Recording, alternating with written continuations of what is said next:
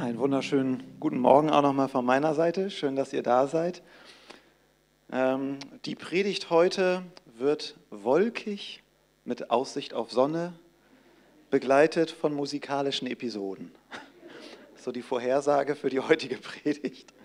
Und ähm, der Titel, den ich euch mitgebracht habe, lautet Good News for Bad Times.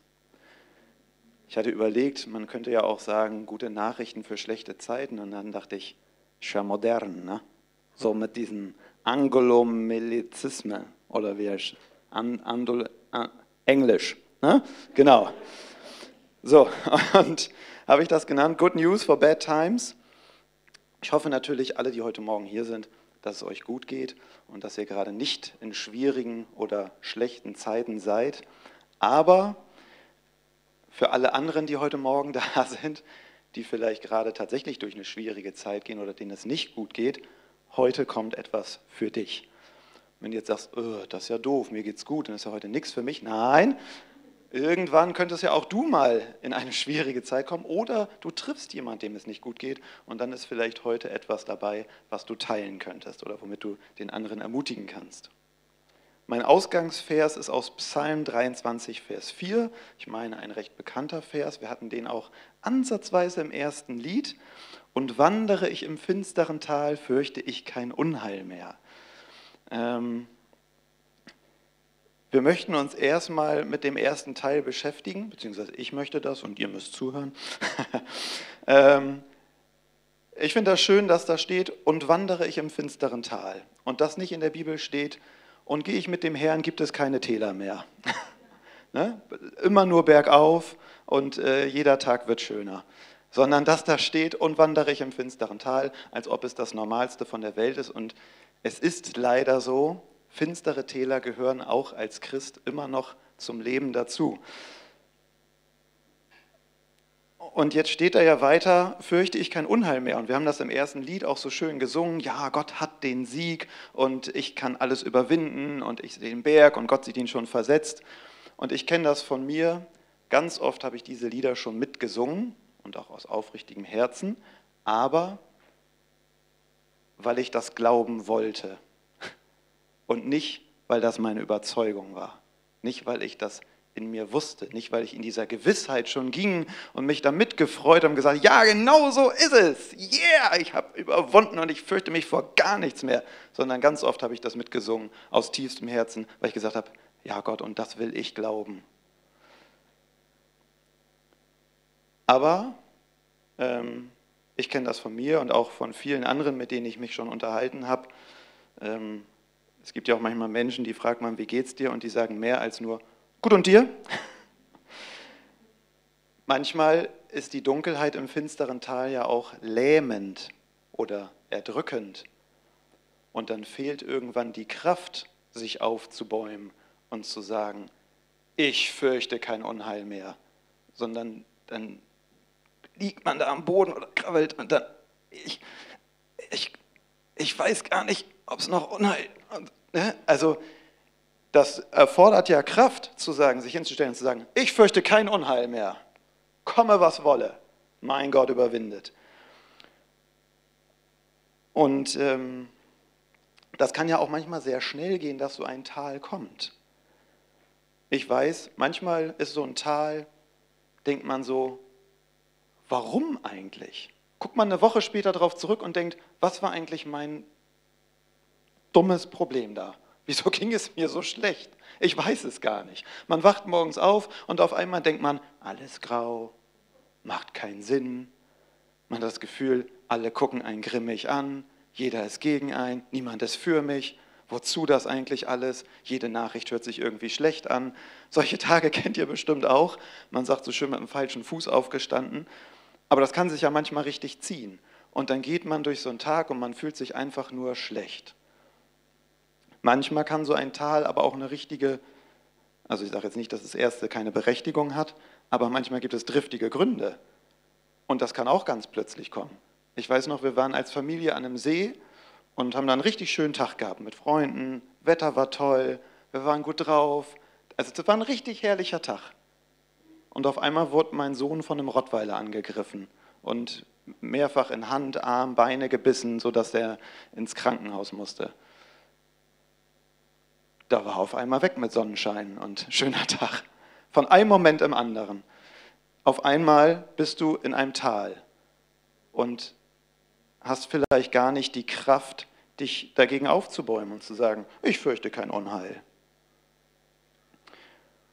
Und ähm, was ich, ich habe mich, hab mich auch gefragt, warum ist das so? Warum ist man im finsteren Tal und es fehlt einem die Kraft? Und ich glaube, es gibt ganz viele Gefühle, die gehen damit einher, wenn es einem nicht gut geht.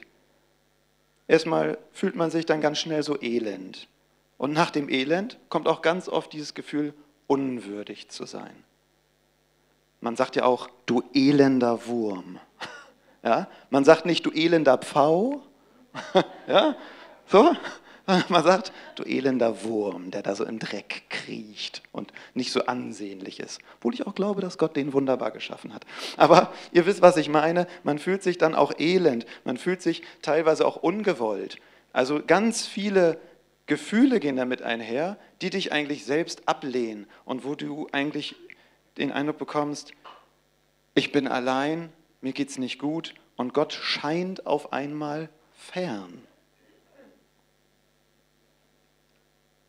Und ähm, ich habe ein Lied mitgebracht, wer gesagt, ja, heutige Predigt ist begleitet von musikalischen Einlagen. Wir werden drei Lieder heute hören. Ja. Ähm, und das erste Lied, was ich euch mitgebracht habe, finde ich, macht nochmal deutlich, wie fühle ich mich in diesem Tal und welches Bedürfnis kommt dann oder keimt dann in mir auf. Ich würde mal sagen, äh, Spot up.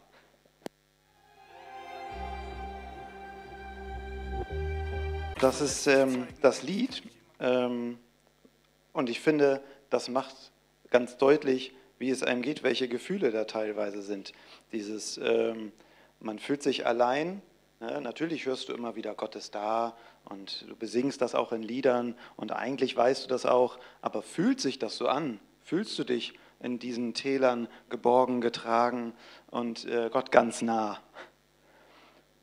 Und diese Frage, Gott, wo bist du? Die Ratlosigkeit, die da nochmal angesprochen würde, kann nicht sehen, alles dunkel, meine Welt nur noch Chaos und Lärm. Und dann dieser Wunsch, ich will eigentlich nur noch heimkommen. Und manchmal ist es auch so, das kenne ich von mir auch, dann ist man im Tal und man arrangiert sich irgendwie damit. Es gibt ja auch dieses, äh, diese Ausdrucksweise, man suhlt sich im Leid. Ich weiß nicht, ob ihr das schon mal gehört habt. Das klingt ja irgendwie paradox, weil Leid klingt ja erstmal als was, was nicht schön ist. Aber suhlen tut man sich ja eigentlich in Dingen, die angenehm sind. Aber teilweise ist es, glaube ich, auch eine Möglichkeit, sich damit abzufinden oder damit auseinanderzusetzen. Aber irgendwann kommt bei jedem Menschen dieser Wunsch, ich will, ich will da raus. Ich will nach Hause, ich will heimkommen, ich will dahin, wo es mir gut geht. Ich möchte nicht in so einem Tal leben. Und dann kenne ich das von vielen Menschen, von mir auch, dass wir Trost suchen in anderen Dingen. Man ist im Tal und einem fehlt die Kraft, sich aufzumachen und an Gottes Gebote, an Gottes Verheißungen zu glauben und sich auf Gottes ähm, Zusagen zu stützen. Und es gibt andere Dinge, die sind scheinbar viel leichter erreichbar und viel einfacher zu bekommen. Ich nenne das immer ähm, die Big Mac-Dinge. Ich nenne die so, weil der Big Mac ist das, was ich bei McDonald's am liebsten esse.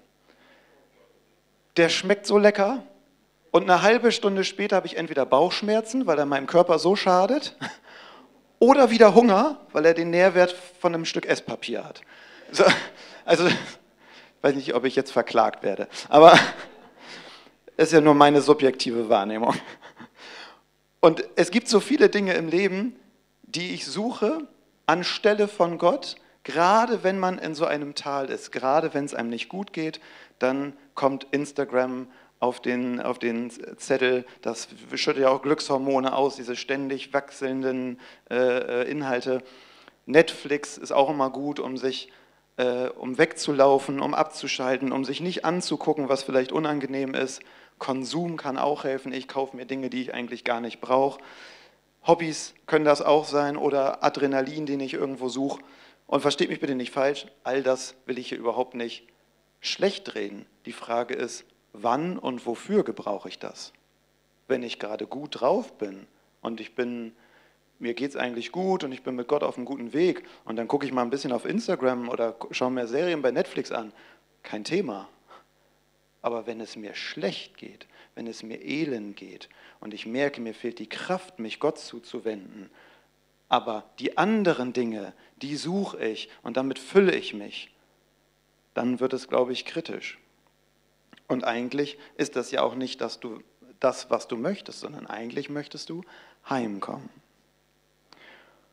Jetzt natürlich die Frage, darfst du das überhaupt? Hat Gott überhaupt Bock auf den elenden Wurm? Ja? Auf den Talkriecher, der nicht mal die Kraft hat, den zweiten Teil von einem simplen Vers auszusprechen. Fürchte ich kein Unheil mehr. Ja? Und leider steht da in der Bibel in Matthäus 11, 28, kommt alle zu mir, die ihr gut drauf und leichtmütig seid. Also, nein, ihr Lehre, ich korrigiere das, da steht, kommt alle zu mir, die ihr mühsam und beladen seid. Also Gott möchte, dass du zu ihm kommst. Du hast die Möglichkeit, das steht dir offen. Okay? Du, wenn du im finsteren Tal bist, dann musst du keine Angst haben, zu Gott zu kommen. Oder ob Gott überhaupt Lust auf dich hat oder ob der überhaupt sagt, mach dir erstmal die Schuhe sauber, bevor du hier meinen Teppich betrittst. Nein, er sagt, komm zu mir, alle, die ihr mühsam und beladen seid. Und in Lukas 5, 31 steht, nicht für die Gesunden bin ich gekommen, sondern für die Kranken. Aber nochmal sage ich, was, wenn dir die Kraft fehlt, zu ihm zu kommen? Und ich habe mich an Elia erinnert. Elia war ja ein äh, Mensch der Bibel und ähm, hat ganz viel mit Gott erlebt, ganz viele Aufs und Abs. Echt eine crazy Story hatte der. Und nachdem er gerade ein mega heftiges Wunder erlebt hat, ne, und ich weiß nicht, wie das bei euch ist, aber ich kenne das ja auch als Christ, manchmal hat man Zeiten, in denen man ganz viel mit Gott erlebt und in denen es super stark ist und dann kommt wieder eine Zeit, wo Gott auf einmal so fern scheint und wo es einem so schlecht geht. Und da sind so, das verläuft also so wellenartig. Ich weiß nicht, ob das muss und ich weiß nicht, ob es nur mir so geht, aber ich habe auch schon mit anderen gesprochen, die es ähnlich erlebt haben. Elia hat es auf jeden Fall so erlebt. Und da wollte ihm jemand nach dem Leben trachten. Die wollten ihn umbringen. Ich hoffe, das sind nicht eure Täler, die ihr so durchmacht, dass euch Menschen umbringen wollen. Aber bei ihm war es halt so und ähm, kann man auch verstehen, dass er da nicht ganz so gut drauf war. Und er hat sich da in so eine Höhle verkrochen, kann man sagen, und dort übernachtet. Ich glaube nicht, dass er eine Isomatte dabei hatte. Also das war wahrscheinlich nicht so angenehm, da auf so einem kalten, harten Felsboden, eher so ein bisschen elender Wurmstil. Und Gott spricht ihn an und er sagt auch gleich, na Gott, ich weiß nicht, was soll ich noch machen, die wollen mich umbringen und ich bin hier der Einzige, der noch was für dich tun kann und ich bin so verlassen. Und, äh. und das Interessante ist, wie Gott ihn anspricht, Gott sagt, Elia, was machst du hier? Er sagt nicht, was machst du da hinten, da in deiner Höhle ich bin ja hier, du bist da hinten. Nein, er sagt, was machst du hier? Wir haben mal ähm, für Kinder so eine äh, Predigt daraus gemacht und haben wir so einen Ausschnitt aus der Sesamstraße benutzt. Finde ich sehr unterhaltsam. Und ähm, da sind dann diese ähm, schrägen Handpuppen. Und da waren zwei so grummelige Typen und so ein kleiner. Und der Kleine kam da so hin und sagt so, hallo, könnt ihr mir mal sagen, was der Unterschied zwischen hier und da ist? Und die Gruppe, ja, ja, kann ich machen, das kann ich dir erklären. Äh, ich gehe mal nach da hinten. So, und dann ging der eine da weg und dann sagt der andere so, so, also du bist jetzt hier und mein Freund, der ist da. Also wenn du jetzt dahin gehst, dann bist du da. Er so, alles klar, geht da hin. Und dann ist er so bei dem Kumpel und sagt so, so, äh, bin ich jetzt da? Nee, äh, jetzt bist du hier. Oh, ich wollte doch da sein. Aber du bist jetzt hier. Wenn du da sein willst, musst du zu dem. Äh, okay. Geht er dahin und das wiederholte sich so ein paar Mal. Und, und irgendwann waren die beiden Grummeltypen so genervt von dem Kleinen. Äh, jetzt reicht's mir. Also, du bleibst jetzt hier und wir gehen. Was? Ja. Also, nee, genau, dem, du bleibst jetzt da und wir gehen. Ja, bin ich jetzt da? Ja. Und da freute er sich am Ende total, dass er da ist. Und, ähm, und Gott hätte ja auch sagen können, was machst du da? Aber er sagte er nicht. Er sagt, was machst du hier? Das heißt, er ist ihm ganz nah. Und er ist ganz nah auch bei uns. Und ähm, er hat Elia ja nicht aufgegeben. Er hat nicht gesagt, ja, mit dem, das vergiss es. Der liegt da auf dem kalten, auf dem kalten Stein in so einer dunklen Höhle und äh, denkt, er ist der letzte Überlebende. Lassen wir das. Und es steht auch in Jesaja 42, Vers 3, ein sehr schöner Vers, da steht, dass Gott den geknickten Halm nicht abbricht und den glühenden Docht nicht auslöscht. Und jetzt war ja in diesem Lied dieser Refrain Heimkommen. Aber eigentlich ist es ja, geht es gar nicht, Heimkommen, wenn Gott ja hier ist. Heimkommen, da muss ich mich ja auf den Weg machen. Da muss ich ja meine Position verlassen. Aber ich glaube, das müssen wir gar nicht, wenn wir im Tal sind. Wir brauchen gar keine Kraft, uns aufzumachen, irgendwo hinzugehen. Ich habe mal ähm, eine Betreute gehabt auf meiner ehemaligen Arbeitsstelle und die ist so ungefähr mit acht, sieben, acht Jahren eingezogen bei uns und hat bei uns gewohnt, bis sie 19 war. Das heißt, die ist eigentlich unter meiner Obhut groß geworden klar, dass man dann irgendwann sowas wie eine väterliche Rolle bekommt. Und ähm, als ich dann die Einrichtung gewechselt habe, hat sie gesagt, dieser Ort, dieses Haus, an dem ich groß geworden bin, an dem ich aufgewachsen bin, wird nicht mehr mein Zuhause sein, weil mein Zuhause dort ist, wo du bist. Und das war so stark und ich habe gedacht, ja krass, so sollte es eigentlich auch mit Gott sein. Egal wo ich bin, zu Hause sollte da sein, wo unser Vater ist, wo unser Papa ist. Wo Gott ist, da ist zu Hause. Und Gott sagt, wenn du im Tal bist, nicht, was machst du da? Er sagt, was machst du hier? Denn er ist bei dir. Du bist zu Hause, auch in dem Tal. Das ist mein erster Punkt. Du bist nicht allein, auch im Tal. Aber die Frage ist ja, und jetzt? Jetzt bin ich im Tal, es geht mir schlecht, Gott ist bei mir. Schön zu wissen, aber mir geht es ja immer noch nicht besser. Was kann ich tun? Und da kommt mein nächstes Lied. Spot Up. ich gebe zu, der ist so ein bisschen schwer zu verstehen, weil er so nuschelt. Soll wahrscheinlich extrem lässig rüberkommen. Ich weiß es nicht, möchte ihm auch nichts unterstellen. Vielleicht hat er auch einen Sprach- Defizit, ich weiß es nicht.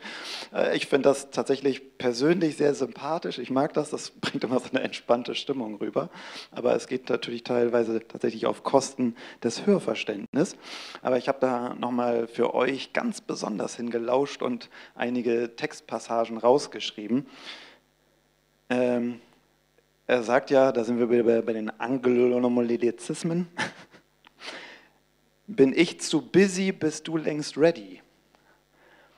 Finde ich ganz schön, weil das macht nochmal deutlich, nur weil wir gerade im Tal sind und uns die Dinge schwerfallen, heißt das nicht, dass Gott das Gleiche macht und uns auf Pause gedrückt hat, weil da gerade nicht viel los ist, sondern er ist längst ready. Er, Gott ist die ganze Zeit auch am Wirken und tut Dinge. Davon bin ich überzeugt und das sagt uns sein Wort auch so. Ähm, und ich finde es schön, dass er sagt, sag mir, warum die Dinge waren, wie sie waren. Und das ist ja eine Frage, die eigentlich in jedem Tal dem Menschen aufkommt. Warum ist es so? Warum ich? Warum das? Warum fühle ich mich so? Warum geht es mir nicht besser? Warum? Diese Frage ist immer total präsent. Und er sagt weiter, was passiert ist, ich verstehe es wohl nie, ich weiß, irgendwann erzählst du es mir finde ich eine richtig coole Hoffnung und Perspektive, dass man weiß, okay, ich verstehe das jetzt nicht, aber was ich weiß ist, irgendwann begegne ich dir, irgendwann stehe ich vor dir und irgendwann sind diese Fragen gelöst. Und dann sagt er, aber ich bete zu dir. Und ja, du stehst zu mir, wie viele Lieder ich schreibe und du schreibst vielleicht jetzt nicht unbedingt Lieder in deinem Alltag, aber er macht ja deutlich, egal wie viel ich tue, es ändert nichts daran, wie du mir zeigst, ich hab dich. das ist nicht daran geknüpft, was du tust oder leistest. Das ist nicht daran geknüpft, ob du alleine aus dem dunklen Tal wieder rauskommst, ob du Wurm oder Pfau bist. Das ist vollkommen egal. Es ändert nichts daran, dass Gott dir zeigt, er hat dich. Und das Lied gefällt mir, glaube ich, deswegen so gut, weil er nicht sagt, und ich bete zu dir. Ein und hat ja immer etwas Verbindendes. Es nimmt immer mit. Sondern er sagt, aber ich bete zu dir. Ein Aber ist immer ein Widerstand, bedeutet immer, hier ist ein Hindernis. Aber gestern war eigentlich ganz schön, aber da weiß man, oh, da kommt noch was. Und er sagt nicht, und ich bete zu dir, sondern er sagt, was passiert ist, ich verstehe es wohl nie. Und er beschreibt, dass er da auch keine, also man hört raus, es geht ihm nicht gut, aber ich bete zu dir. Entgegen dieser Situation. Und das ist mein zweiter Punkt. Du bist vielleicht in einer schweren Zeit oder du gehst vielleicht durch ein Tal, aber bete zu ihm. Du musst es nicht schaffen, aufzustehen, zu ihm zu laufen. Du musst nichts tun, du musst keine Taten machen, du musst nichts vollbringen. Du musst dich nicht ihm nähren, denn er ist schon da. Aber bete zu ihm.